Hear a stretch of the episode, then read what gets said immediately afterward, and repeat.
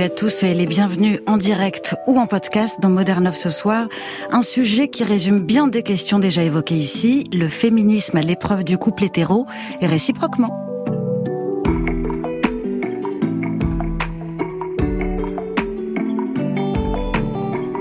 C'est un nouveau tic de langage et une entourloupe rhétorique que l'on retrouve désormais à l'envie dans les médias ou encore dans les travaux universitaires. Faites le test vous-même, tapez dans Google le féminisme est-il soluble dans et vous obtiendrez les résultats suivants.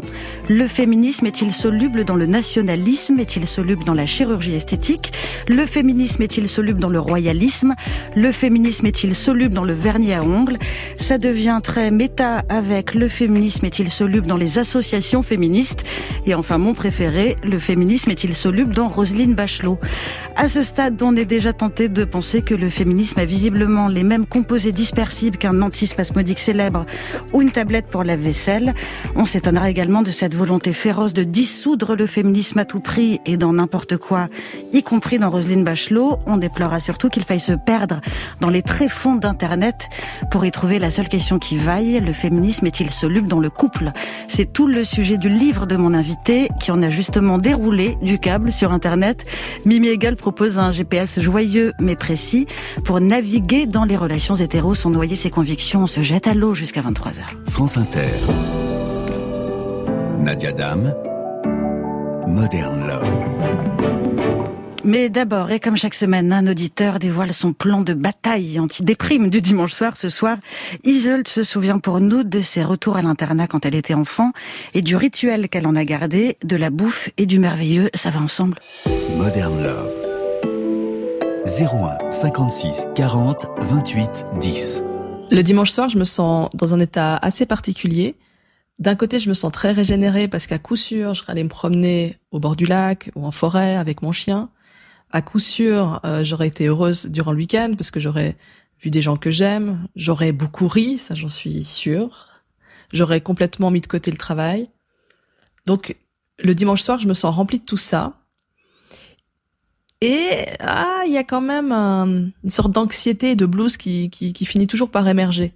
Et il y a tout qui me renvoie à mes dimanches soirs d'internat quand j'étais adolescente le dimanche soir, c'était un peu la déchirure. Je devais quitter le cocon familial, euh, mes amis, pour entrer dans dans une nouvelle semaine.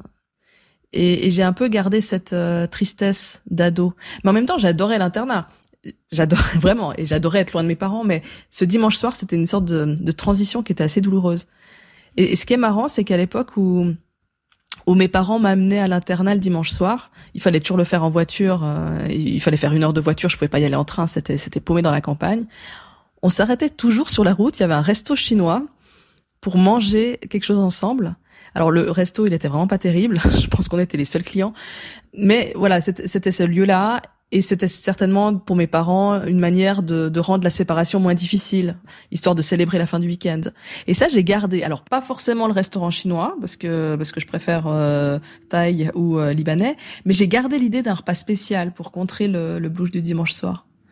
J'entends souvent autour de moi des gens qui grignotent le dimanche soir, qui prennent des restes, qui se font des tartines vite fait. Non, non, non, moi c'est sérieux. Je veux un vrai repas que je serais pas capable de fabriquer moi-même.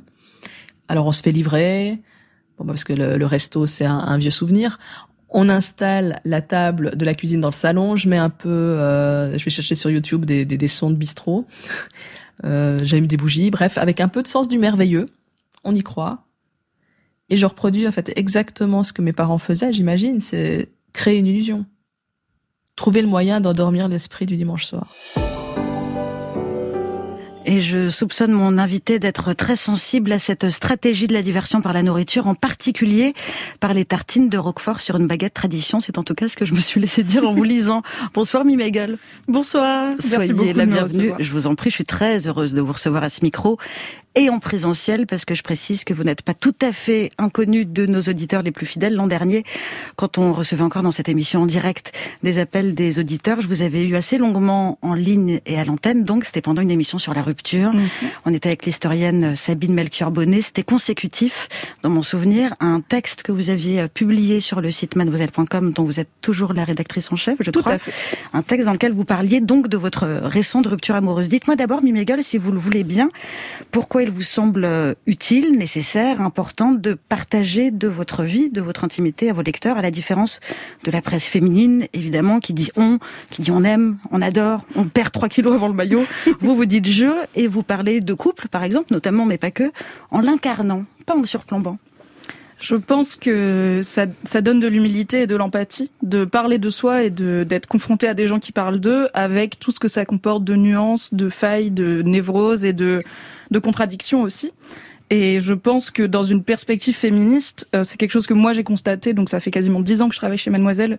Donc à la fois au contact de ma vie, de mes proches, de mes collègues, mais aussi bien sûr des lectrices qui a cette forme de pression. Alors il y a la pression de la presse féminine traditionnelle. Euh, on, on, on, est ready pour le beach body euh, cet, cet, été, mais il y a aussi euh, la pression, on va dire, d'une forme de militantisme parfait où il faudrait, une fois qu'on a compris les dynamiques de genre, s'en libérer totalement et immédiatement, puisqu'on sait comment ça marche. au final, on, apparaît la, la, pureté militante. Ce voilà, c'est souvent comme ça qu'on l'appelle. Et euh, au final, c'est plus compliqué généralement d'appliquer ses convictions dans sa vie. Ah oui. Et je trouve que c'est en parlant de soi qu'on arrive à connecter avec les gens, y compris avec ceux qui ne sont pas d'accord avec nous au premier abord.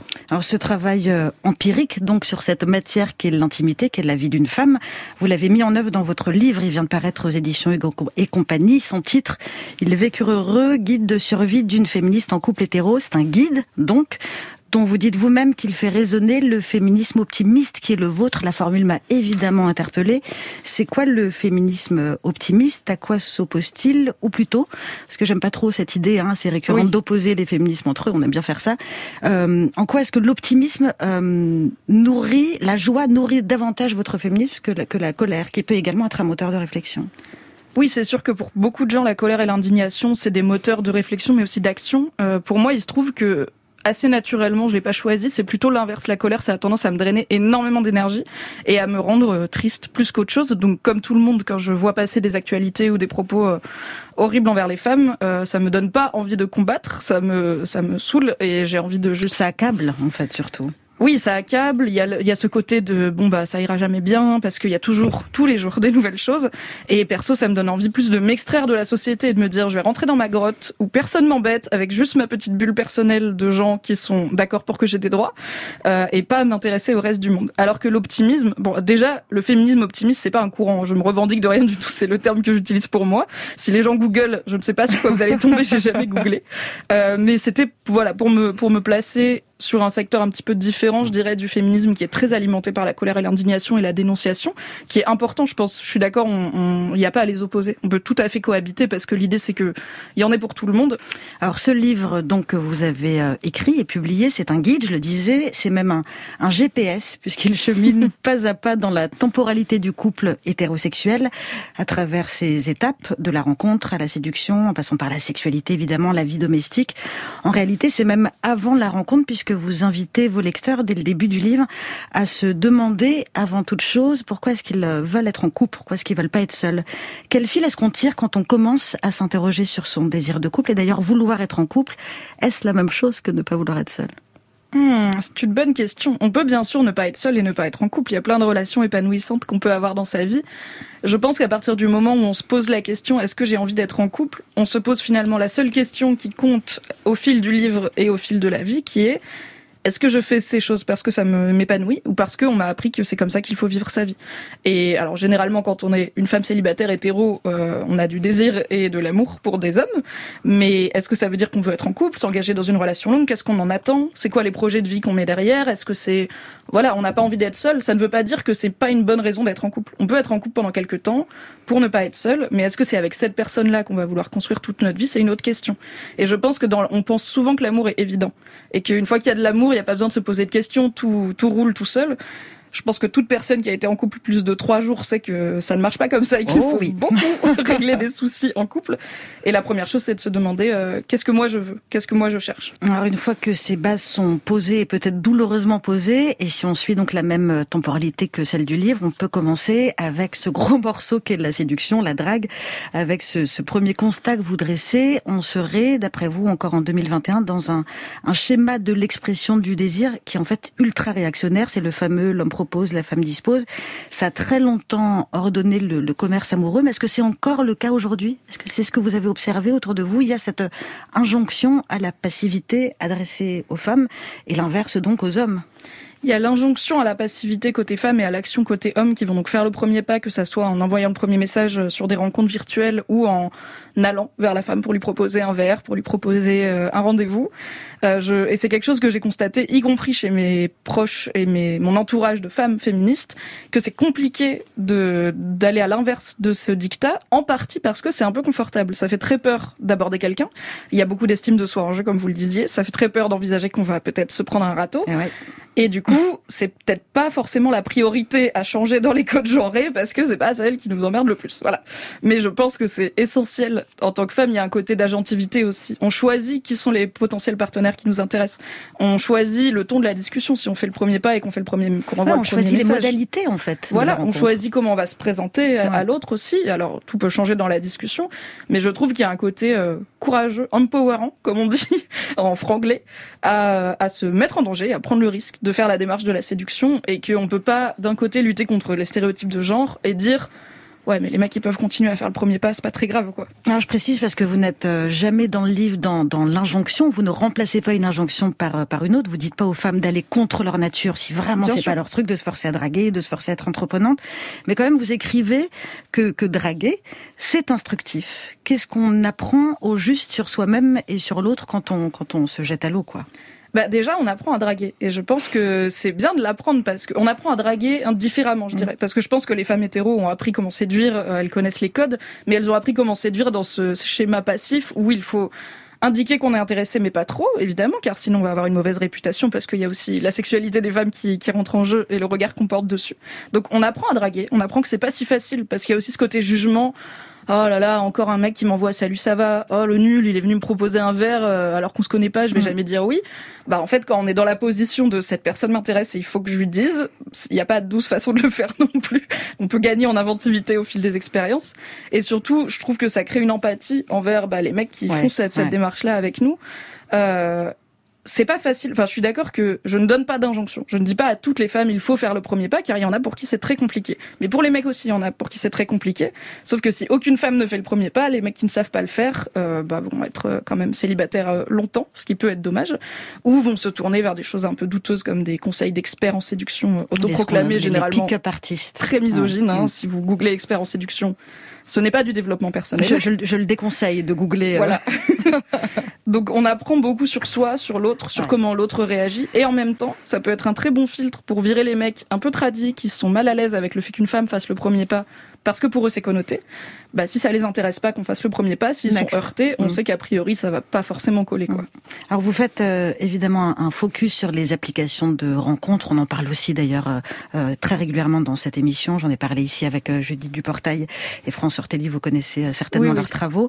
Question simple à propos de ces applications de rencontres et des codes euh, qui sont en vigueur. Quelle est la pire appli de rencontre pour les femmes? Et sur quels critères Oula. est-ce qu'on peut se baser pour en décider? Moi je sais, enfin j'ai mon idée, mais je vous pose la question à vous.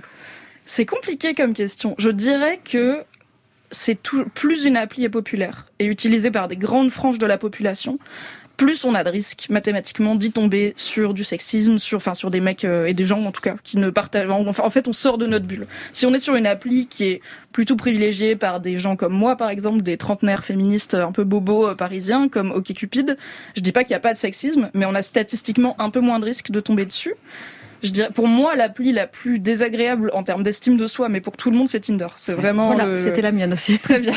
la frénésie du soi, et Judith Ouais. Duportail en parle très Ouais. bien. euh, et le fait que les profils soient hyper restreints et qu'on finisse par avoir du coup des profils qui revendiquent ouvertement des codes genrés, que ce soit euh, les hommes qui disent je veux pas de telle et telle femme, ou les femmes qui disent les hommes doivent faire minimum telle taille et tout dans leur profil. C'est hyper violent. Ouais, j'aimerais bien qu'on en parle de ça. C'est un délire. Donc Tinder, c'est quand même douloureux, quoi. Ouais, parce que vous soulevez euh, précisément dans le livre un, un, point que je trouve essentiel que vous venez d'évoquer là, qui est rarement évoqué, je trouve, avec une telle honnêteté, c'est le fait qu'une femme, elle aussi, peut euh, objectiver en quelque sorte un homme sur des critères de beauté qui sont les siens, c'est-à-dire la taille, le poids, etc., en considérant, en le formulant, en, comme ça, en disant, en fait, j'ai un genre de mec, un genre de mec, et c'est mon droit le plus strict. Vous invitez là aussi à nous demander, nous, les femmes, sur quoi est-ce qu'on peut baser ces critères de, de beauté? Pourquoi est-ce qu'un homme grand, par exemple, c'est important, ça c'est très récurrent. Pourquoi est-ce qu'on n'aime pas le surpoids chez un homme quand on prône soi-même le, body positive -hmm. Oui, je pense que c'est un peu comme faire le premier pas, c'est-à-dire que c'est moins confortable d'interroger ses propres euh, écueils et, les propres discriminations et stéréotypes qu'on continue à alimenter que d'interroger celles que les autres alimentent et qu'on dénonce, euh, parce que ça demande un peu moins d'analyse de, de soi. Mais il n'y a pas de raison qu'on prône la beauté pour toutes et non pas la beauté pour tous. Et je pense que les, malheureusement, les applis de rencontre sont aussi faites là-dessus, c'est-à-dire qu'on a souvent principalement le physique quand même qui joue. Il n'y a pas de problème à avoir ces critères, à ne pas être attiré par un type de corps ou de personne. Mais si tous les types de personnes qui nous attirent sont les personnes qui, comme par hasard, sont dans les canons de beauté, que ça soit pour des femmes ou pour des hommes, ça vaut le coup de se demander et pourquoi pas. ça vient. Ouais. Voilà. Et pourquoi pas de donner sa chance à un mec où on se dit bon, il fait 1m60 ou, mais en même temps, sur le reste de, de son profil, il me plaît ou dans le reste de son attitude, si c'est en vrai, bah pourquoi ne pas y aller en se mettant un petit peu, en se remettant un petit peu en, en se question. bousculant un voilà. peu.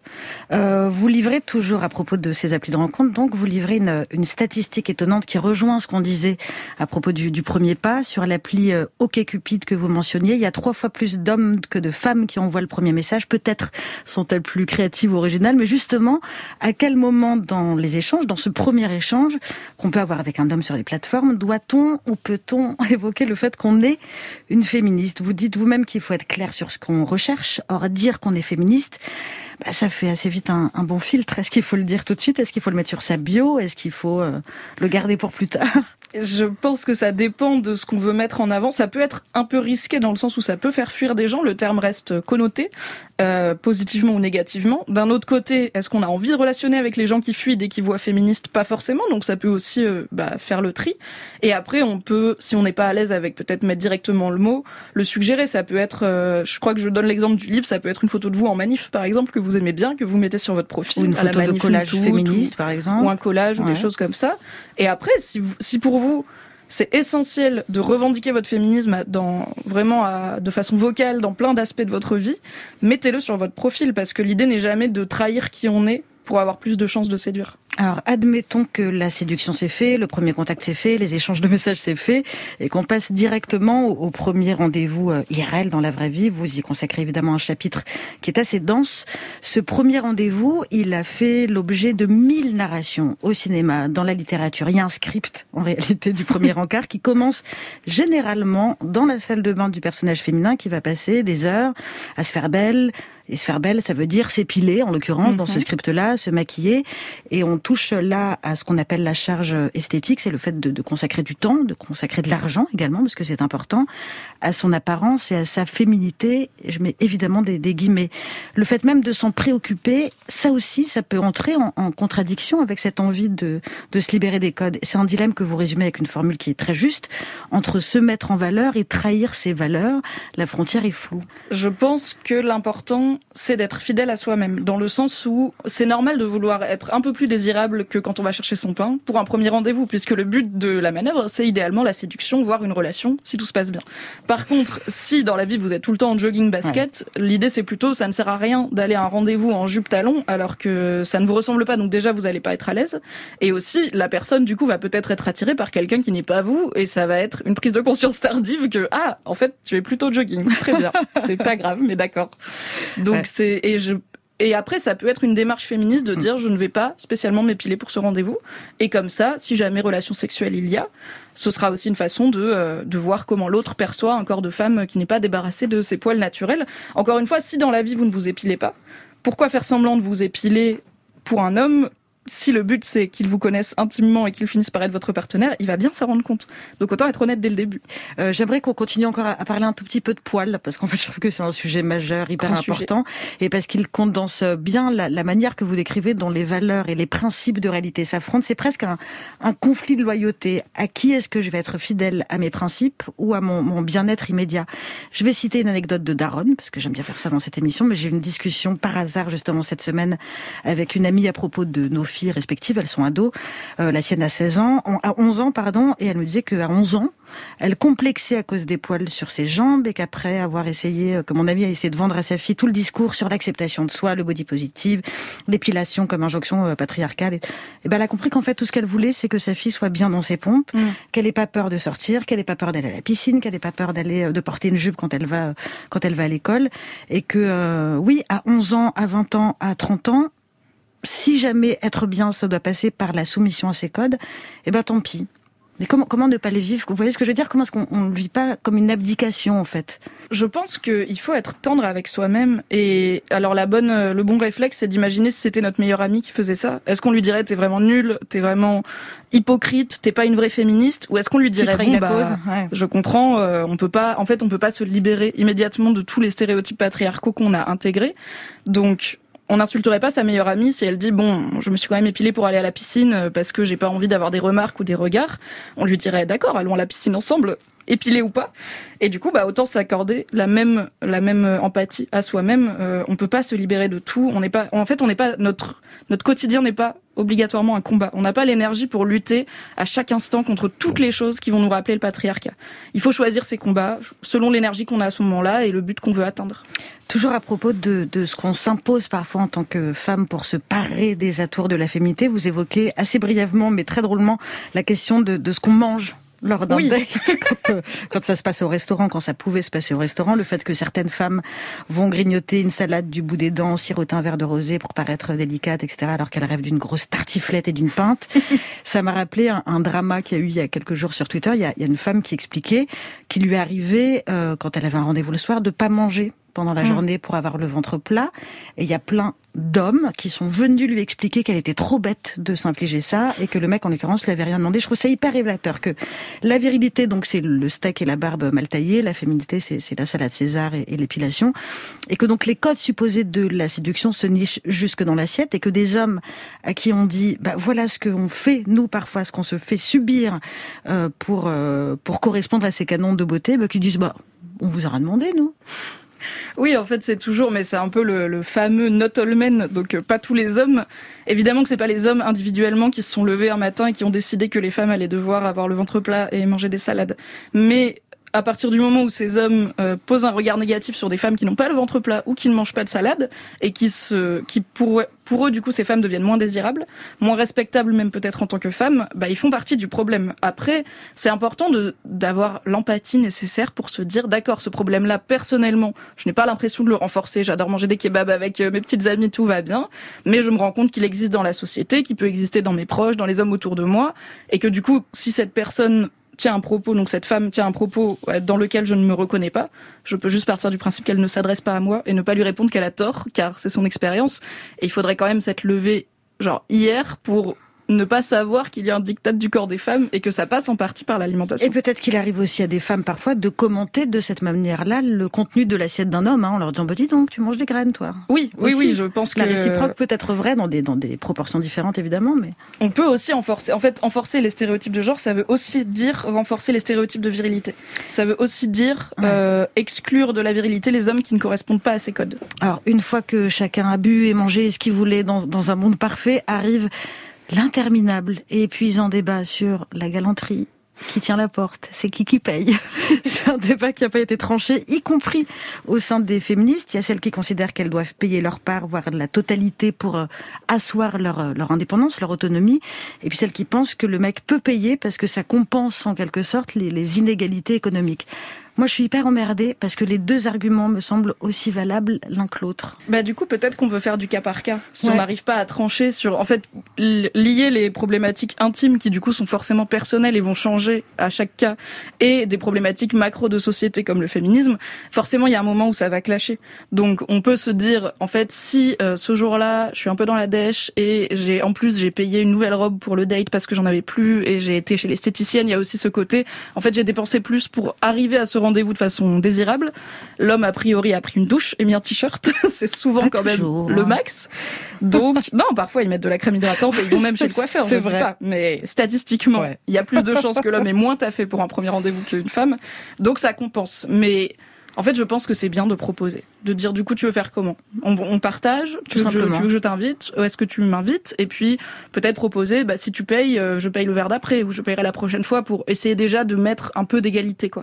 Vous restez avec nous, Mimi. On va parler dans un instant de ce qui se joue dans la vie à deux, avec des morceaux, des gros morceaux de charge mentale, de mariage, de blagues lourdes dedans, juste mhm. après la jeune Spiltab et son titre Calvaire, choisi pour nous par Muriel Pérez. tu quand tu pars et tu me désertes. Près de toi, je suis jamais fière. On finit toujours en guerre. Si je demande à ma mère son avis sur ce calvaire, tous tes mots qui me laissent mère, tes promesses tout éphémères. Ta maison rouge t'attend d'amener sans abri. Le toit qui coule t'attend d'amis, c'est ce que tu me dis. Ta maison rouge.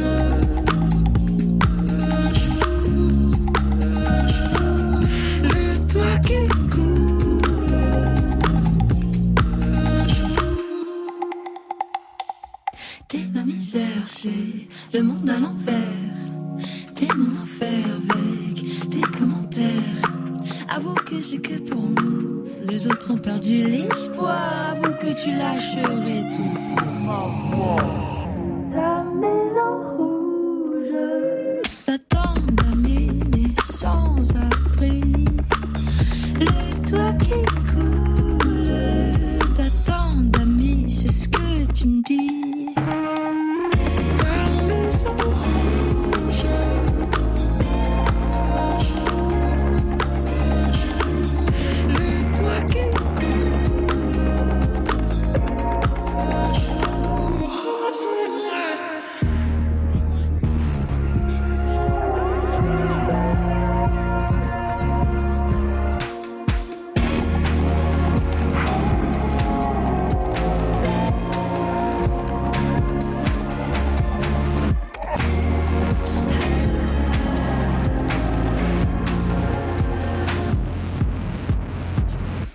Modern Love, toujours en compagnie de Mimi Hegel et de son guide de survie d'une féministe en couple hétéro. France Inter, moderne, love. Nadia Dame. Mimi, je rappelle que vous venez de publier chez Hugo et compagnie Il vécure heureux, guide de survie d'une féministe en couple hétéro. Donc, on a très largement parlé en première partie de ce qui a trait à la séduction, aux applis de rencontre, etc. On peut se frotter, si j'ose dire, aux questions de sexualité. Il est temps. Le sujet est inévitable. Aidez-moi à comprendre d'abord, Mimi, pourquoi est-ce que l'insulte mal baisée est si facilement dégainée pour s'adresser à une, une féministe? Évidemment, c'est un vocable qui est jamais adressé à un homme. Et pourquoi est-ce que c'est si aisé pour certains de lier le féminisme à une, une sexualité qui serait asséchée? Il y a cette idée qu'une femme féministe déjà est forcément dans une démarche de haine contre les hommes, euh, dans une démarche de suprématie euh, sur le genre masculin. Et du coup, l'idée, c'est, ça vient d'une frustration dans sa vie de femme. Ça ne peut pas être un vrai programme politique, une vraie idée intime qu'elle a. Donc forcément, il faut trouver une raison. Et si par la raison, on peut en plus euh, dénigrer un petit peu sa sexualité et son épanouissement, pourquoi ne pas en profiter? Effectivement, je pense que dans l'histoire de l'humanité, aucun homme, en tout cas hétéro, n'a été traité de mal baisé, parce qu'on a, parce que aussi, on n'attend pas des femmes. Alors c'est peut-être un autre sujet. On n'attend pas des femmes qu'elles baissent bien leur, euh, si je peux me permettre, qu'elles baissent bien leur. C'est pas du tout un autre sujet, je trouve. C'est voilà, ça rentre dans le la, sexualité vue par le prisme du genre. La femme dans la sexualité, comme pour le la séduction, est passive bien sûr. Et du coup, on attend d'un homme qu'il donne du plaisir à sa femme. Lui, dans tous les cas, il va en prendre puisque dans l'imaginaire collectif, les hommes c'est mécanique, ça marche tout seul, il y a pas de problème, on s'en occupe pas. Et par contre, il faut que l'homme euh, prenne, si je peux, voilà, si je peux utiliser un mot plus propre, prenne sa femme, alors que bien sûr la femme ne prend jamais un homme, ça se saurait. L'autre euh, cliché, l'autre stéréotype qui est assez récent, c'est évidemment que le, le, consentement et son énonciation, je dis récent parce que le mot consentement, il est arrivé assez récemment finalement dans le langage commun, et que donc son énonciation serait un tue l'amour. Certains hurlent à l'américanisation des relations, c'est la fameuse histoire de l'ascenseur qu'on pourrait plus prendre quand on est un homme et une femme. Le consentement, donc, ça casserait l'ambiance euh, en soirée, comme les féministes d'ailleurs, ça se ah, Dites-nous comment le, le consentement n'a pas à être chiant, pour utiliser les, les mots que vous employez vous-même, ni à être artificiellement amené au moment d'un acte sexuel ou du début d'un acte sexuel ou simplement d'un moment de tendresse, peu importe. Mais comment est-ce que on peut en parler, se poser la question sans que ce soit un truc lugubre, euh, sortir, vous savez, le, le, cliché du ah bon maintenant on va devoir signer des contrats. Oui, il y a un notaire qui vient il faut juste avant l'acte. Je pense qu'il y a des gens qui font quand même exprès de ne pas comprendre, car effectivement quand on parle de l'importance du consentement, on ne parle pas de signer une décharge on ne parle pas de faire venir un avocat. Euh, on ne parle même pas forcément de se mettre d'accord au préalable sur ce qu'on aime et ce qu'on veut faire pendant cette partie euh, de jambes en l'air euh, spécifique. Le consentement peut se demander, s'exprimer pendant un acte sexuel ou même un baiser ou des choses comme ça. Il, il, se trouve que moi, par exemple, dans ma vie, je pense que les trois ou quatre derniers garçons que j'ai embrassés m'ont tous demandé j'ai envie de t'embrasser, est-ce que je peux? Et en fait, juste ça, c'est demander le consentement. Ce n'était absolument pas un tue l'amour, c'était très sensuel. Une fois, j'ai dit non, ça s'est très bien passé, on a repris un verre quand même. Les autres fois, j'ai dit oui, car j'en avais envie, et ça n'a jamais été un souci. Et pour moi, au contraire, c'était quelque chose de positif. Je me suis dit, ah, c'est bien qu'il demande, parce que le cliché hollywoodien de l'homme qui te saisit, qui te plaque contre un mur et qui t'embrasse, en fait, dans la vie, ça peut être assez violent. Et si bah, le seul des quatre que je ne voulais pas embrasser m'avait fait le coup, je l'aurais vécu assez mal. Et du coup, pendant le sexe aussi, le consentement, ça peut être est-ce que tu aimes ça? J'ai envie de te faire ça. Euh, on peut en parler avant, pendant. On peut débriefer après aussi quand on fait un acte dont on n'a pas l'habitude, par exemple. Ah bah du coup, est-ce que tu as aimé? Et ça peut être l'occasion de dire en vrai, j'ai pas tellement aimé, mais j'étais d'accord pour tenter. C'est ça aussi. C'est pas parce qu'une relation sexuelle et ne nous donne pas le plaisir qu'on en attendait qu'on est forcément dans une dynamique de violence sexuelle. On peut dire OK pour tester quelque chose. Et finalement, ça ne nous va pas, mais on a consenti. Alors justement, un sujet. Euh, votre livre, c'est un guide. Nous, on est une radio de service public, donc on peut être très concret et très pratique euh, sur cette question-là, puisque vous conseillez à vos lecteurs un test en ligne qui s'appelle Mojo Upgrade. Euh, j'ai été voir. Est-ce que vous pouvez nous expliquer de quoi il s'agit exactement? Tout à fait. Alors malheureusement malheureusement, c'est en anglais. Mm. Euh, j'aimerais bien qu'il existe un outil si j'ai compris, euh, vous comprendrez. Oui, j'ai un très très mauvais niveau d'anglais et j'ai tout compris. Donc, euh. l'idée, c'est que c'est un test à faire à, deux, à deux personnes qui ont ou comptent avoir des relations sexuelles, chacun de son côté, et on remplit tout ce qui peut nous intéresser comme acte sexuel. C'est assez vaste les propositions. Et ensuite, l'autre personne et nous, enfin quand les deux personnes ont fini de remplir, les deux ne voient que les actes sexuels qui les intéressent tous les deux. Donc c'est assez pratique parce que ça permet de mettre sur la table des fantasmes dont peut-être on n'ose pas parler à voix haute. Tout le monde n'est pas à l'aise avec le fait d'exprimer sa sexualité. Et si on a des fantasmes que l'autre ne partage pas, il n'est pas obligé de savoir qu'on les a, on peut les garder pour nous, il n'aura pas l'info s'il n'a pas lui aussi cliqué sur oui ça m'intéresse. Et je trouve que c'est un des outils qui peut être très utile pour en fait, pour parler de sexualité et être honnête aussi sur qu'est-ce qui nous plaît vraiment, parce que là aussi, on a un imaginaire collectif de la sexualité des femmes et des hommes qui est très très normé, très très genré aussi. Et du coup, une femme qui va aimer des pratiques, par exemple, de, de domination, même légère, ça va pas forcément arriver spontanément dans sa vie sexuelle. Qu'un homme la mette dans cette position, que lui il se mette dans une position un peu plus soumise. Donc, si elle veut que ça arrive, il va bien falloir en parler à un moment. Et c'est un bon outil pour faire ça. Justement, à propos de fantasmes sexuels, je vous livre la, question un peu brutalement, mais est-ce qu'il y a des fantasmes sexuels émanant de femmes qui seraient, qui sont incompatibles avec le, féminisme? Je pense évidemment à, celui de, la soumission, de la domination. Je vous pose la question parce que vous l'évoquez dans le livre. Je pense pas que c'est en fait je pense que peu de choses qui peuvent se passer dans la tête d'une femme sont ou d'un homme d'ailleurs sont foncièrement incompatibles avec le féminisme. Je pense que l'important est de comprendre d'où viennent ces fantasmes, que ça peut être de la soumission ou même il y il y a beaucoup de gens dont des femmes qui ont le fantasme du viol nos fantasmes sont construits par la société dans laquelle on vit. On grandit avec euh, des princes qui embrassent des princesses endormies, euh, des voilà des hommes qui plaquent contre le mur des femmes parce qu'ils les désirent. Et notre sexualité, elle ne, elle n'appartient pas qu'à nous. Elle est construite par la culture dans laquelle on évolue. Donc c'est pas du tout étonnant que plein de gens, dont des femmes, dont des femmes féministes, aient des fantasmes qui ne correspondent pas à ce qu'elles défendent en termes de rapport homme-femme. Mais tant qu'on sait qu'on est dans une forme de jeu de rôle, que notre partenaire avec lequel on peut assouvir ses fantasmes, il nous respecte, c'est pas l'opinion qui porte sur les femmes et que tout ça c'est juste un jeu qui vise à avoir plus de plaisir, ce n'est pas forcément un problème. Mais il faut s'interroger. Et bien sûr, si jamais on se rend compte qu'après, on n'est pas hyper bien, que ça peut-être, ça peut-être, peut-être que ça réveille des choses en nous, des vécus de violence, etc c'est aussi, il y a beaucoup de, victimes de violences sexuelles qui se, qui essayent de se réapproprier, mais de façon souvent inconsciente, ce qu'elles ont vécu par une sexualité qui va reproduire euh, ce qu'elles ont subi, mais où là, c'est elles qui le choisissent, c'est elles qui mettent ce scénario en place. Et en fait, là-dessus, un accompagnement psy est peut être très très très utile. Et c'est pas du tout une honte de dire voilà moi il m'est arrivé ci et ça et je me rends compte qu'il y a ça et ça qui m'excite et ça me semble vraiment un problème. Comment je peux vivre avec ça? Est-ce que je, me, je dois me débarrasser de ces fantasmes etc il y a des gens dont c'est le métier d'accompagner les personnes qui se posent ces questions. Oui mais Galia euh, euh, dans le, le, mouvement sexe positif que vous décrivez un peu dans le livre un, un risque il me semble euh, d'effets peut-être un, peu délétères. En ce moment il y a plein de comptes Instagram sur le plaisir féminin. Certains mm. sont extrêmement bien faits.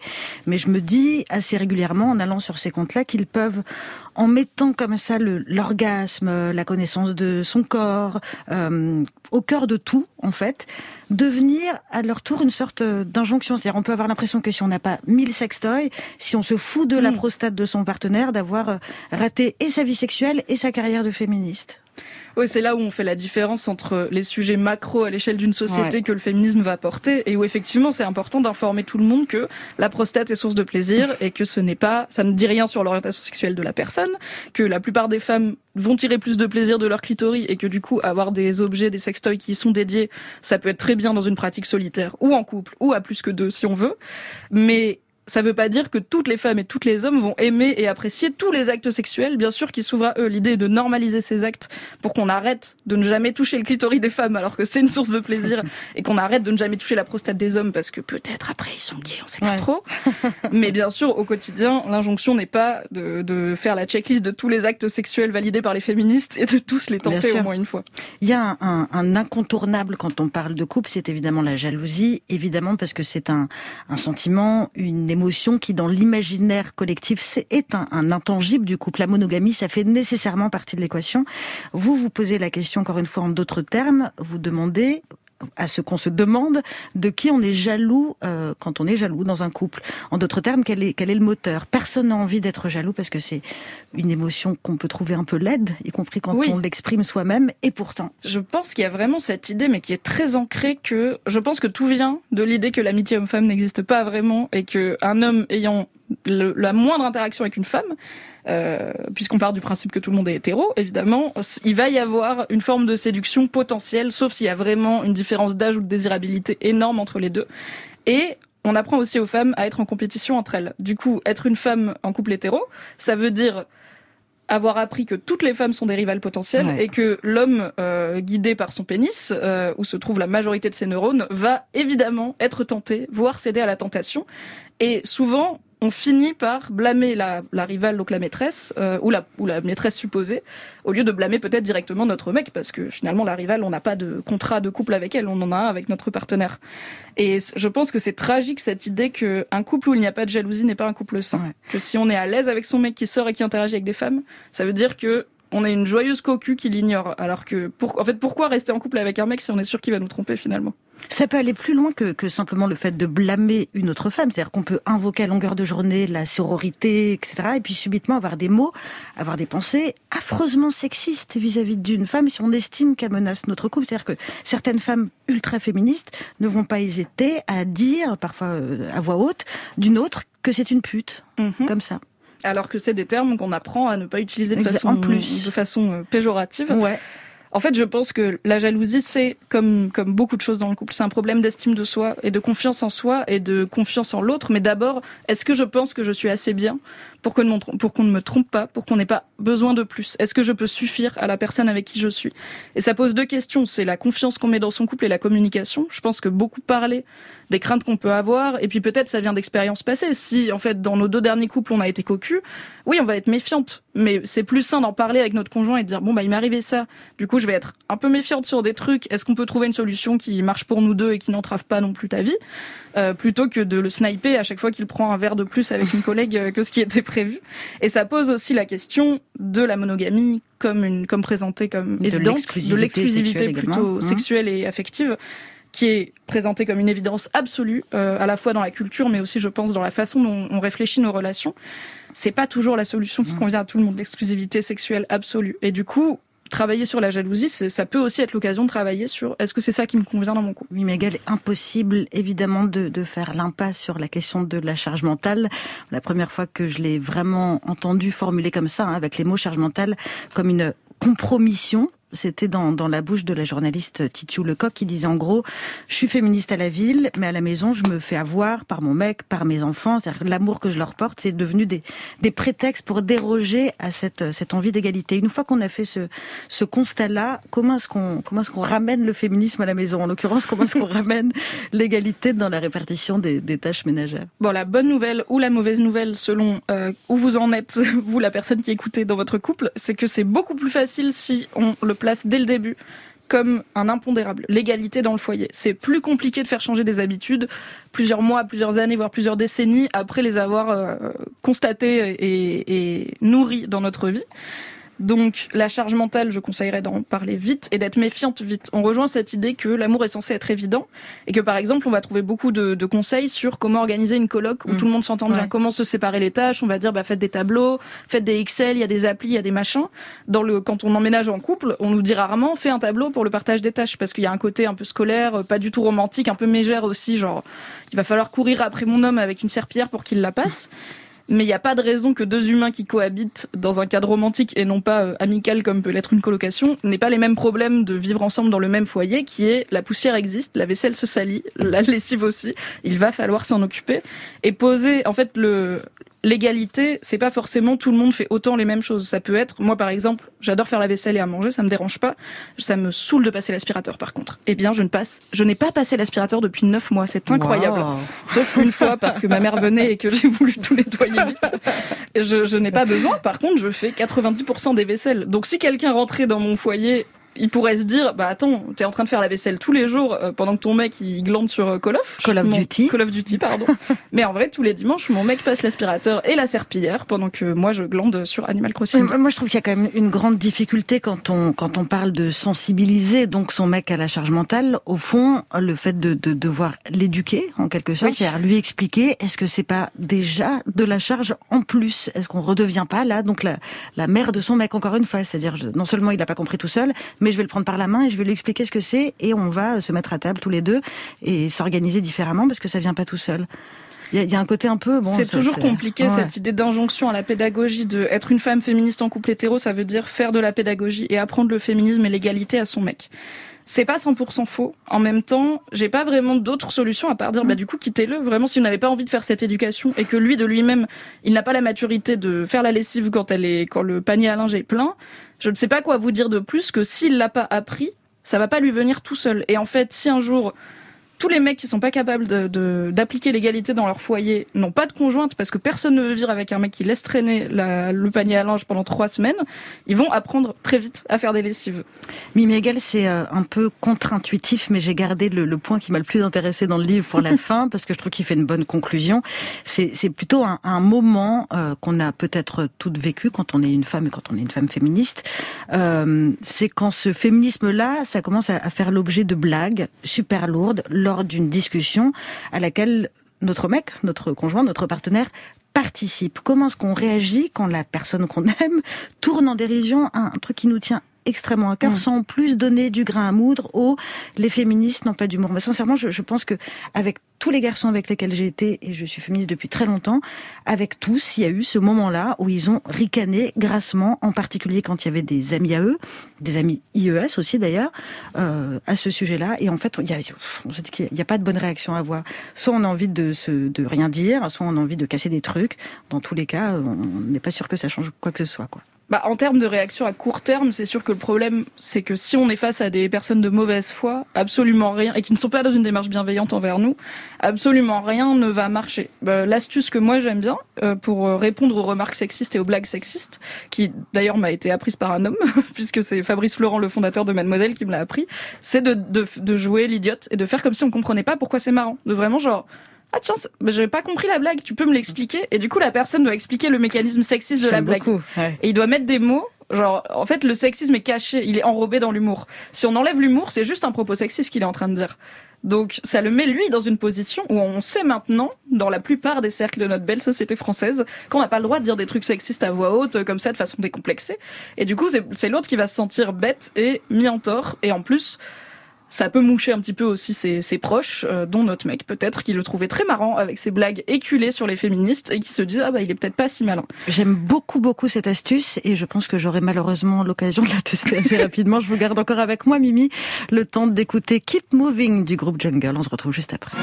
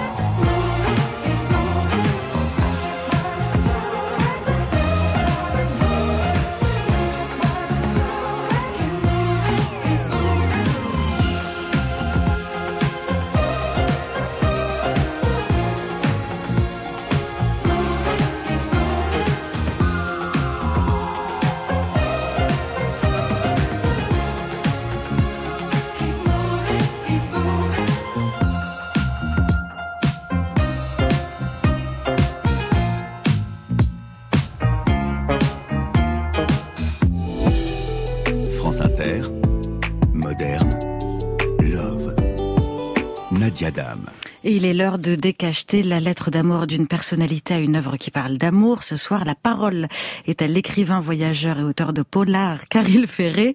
Il me prend par les sentiments puisqu'il parle de Bowie. Euh, moi, j'ai choisi une chanson plutôt, une chanson de David Bowie qui s'appelle Heroes, les héros. Alors, euh, j'ai choisi cette chanson parce que Bowie, bah, c'est un peu l'amour idéal des filles comme des garçons. Euh, et puis il passe toutes les générations, parce que moi quand j'étais petit euh, dans les cours d'école, euh, autant les garçons que les filles, Bowie c'était la référence, c'était le seul qui réconciliait tout le monde.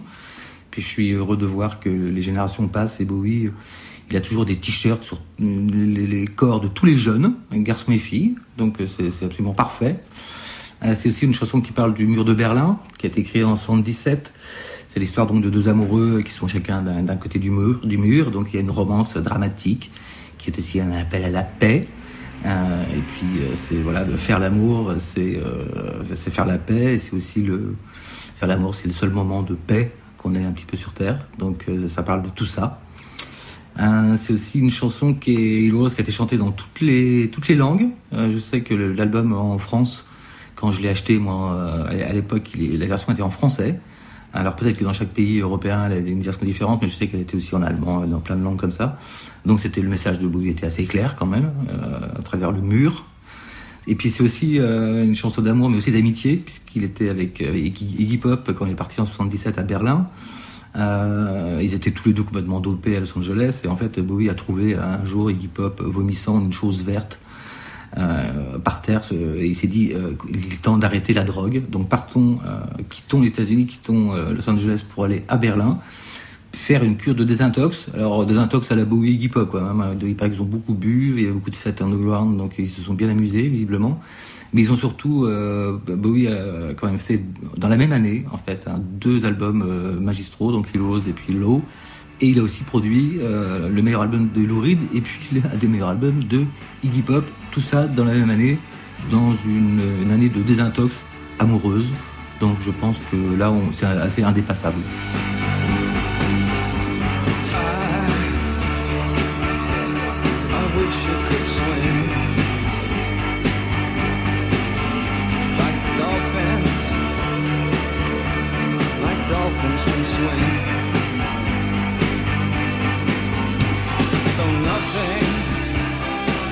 Nothing will keep us